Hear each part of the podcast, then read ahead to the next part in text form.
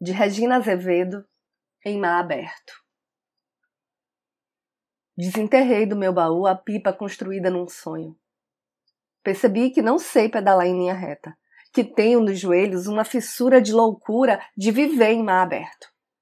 Sinto saudade do seu nome como quem tira as botas ensanguentadas ao regressar da guerra. Mergulho meu peito palácio em água fervente e admiro religiosamente a foto que consta no RG recém-fraudado.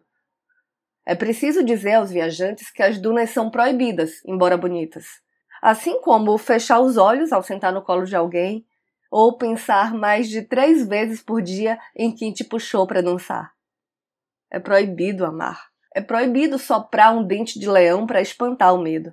Assim como é proibido encontrar e lamber com vontade o mar aberto que existe no meio de cada pessoa.